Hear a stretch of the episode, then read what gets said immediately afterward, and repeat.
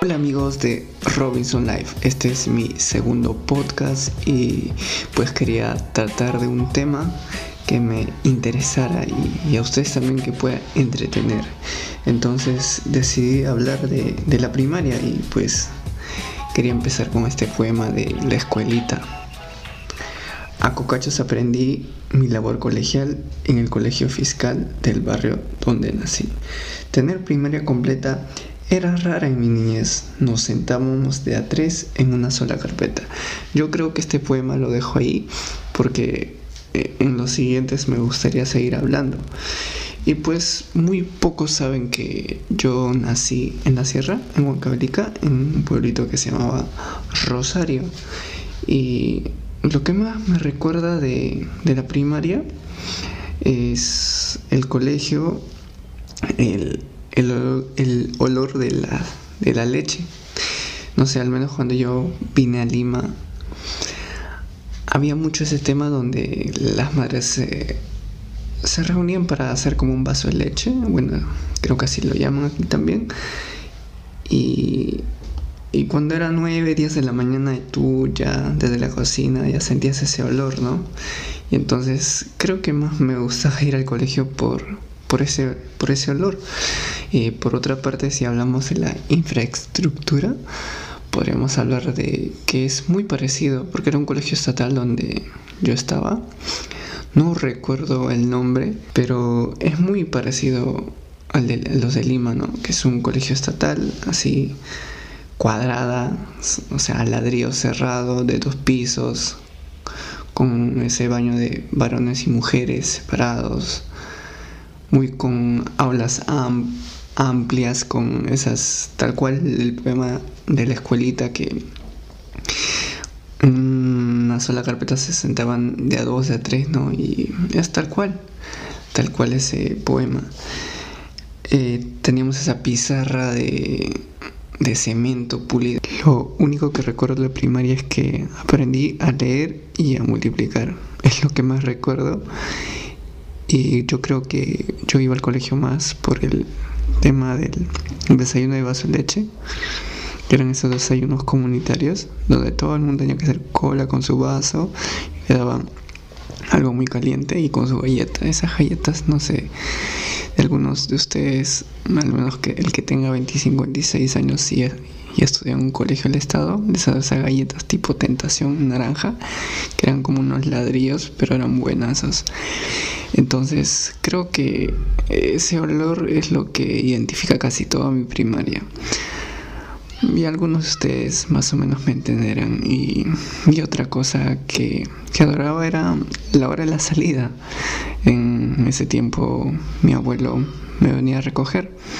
Y por cierto, mi abuelo era el único herrero de ese pueblo. Es el que hacía los picos, palas, el que araba la tierra y todas las cosas que tenía que ver con el tema de los metales. Él les daba forma a todas. Entonces, yo amaba que él me recogiera porque, bueno, él me esperaba cerca del kiosco, me compraba muchos adoquines, lo, que es tema de dulces. Entonces, que dicho sea de paso, ahora este tengo muchas, muchas caries, porque mi abuelo me consentía demasiado. De, de niño comía mucho, pero mucho dulce. Después de haber disfrutado todos los dulces del kiosco, era el momento de irnos en casa, la cual quedaba a 10 minutos de distancia. Entonces nos íbamos en un caballo, que por cierto mi caballo se llamaba Robin, era un caballo negro, fuerte, alto. Lo quería mucho, era muy manso, lo acariciaba mucho, le daba de comer en la boca.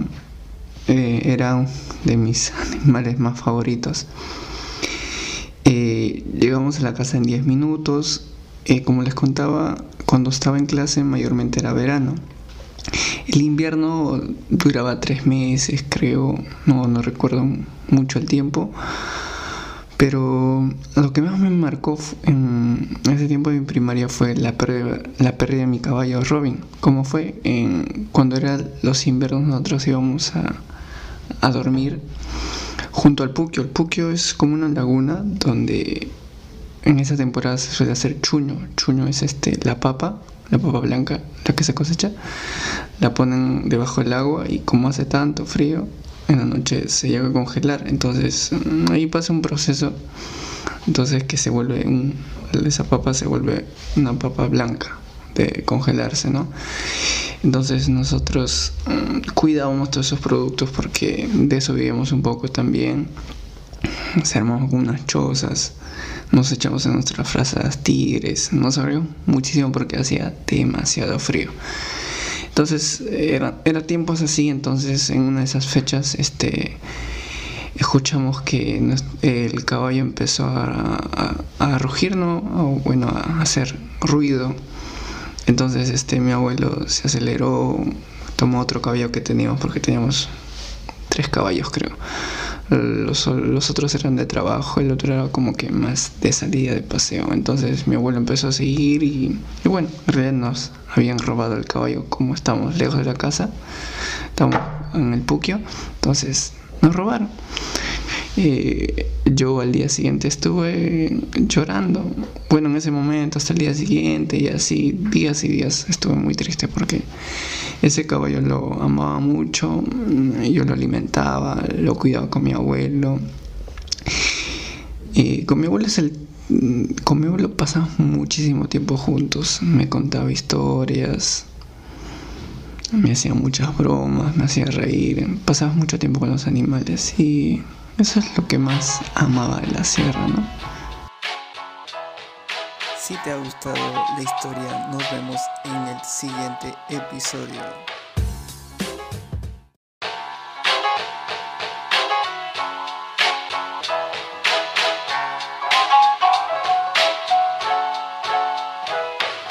Hola amigos de Robinson Life. Esto es la segunda parte de la primaria. Estar en la primaria y estar en la ciudad era una cosa muy distinta al campo. Yo cursaba en ese entonces el cuarto de primaria en el colegio Las Maravillas, en Huamanga, Ayacucho. Ya para esto vivía en la casa de mis tíos y una cosa que no soportaba era estar con mis primos y creo que esta fue la primera razón de las peras que me tomaba en ese entonces. Recuerdo que estudiaba en el turno tarde y me chocó ese cambio de estar en el campo con pocos niños, en cambio en la ciudad hasta me juntaba con los chicos de secundaria.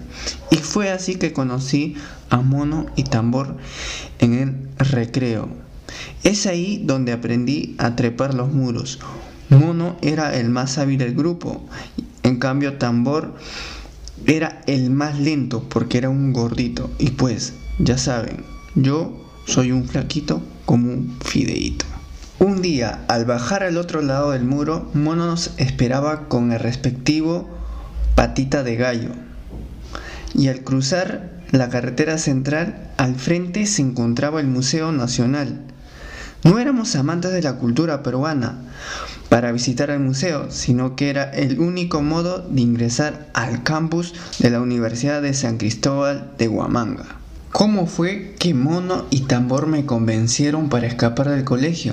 Yo para ese entonces aún hablaba algunas palabras en quechua y me daba mucha vergüenza entrar a clases y pues me quedaba escondido casi siempre en el baño, en el cuarto de la banda donde se depositaban los instrumentos y es en ese entonces que Mono me dirige unas palabras en quechua con una broma y me dice, no seas chuncho, te presento a Tambor. Y Mono me pregunta, ¿conoces la ciudad? Y yo le respondo, no, aún. Pues entonces será motivo.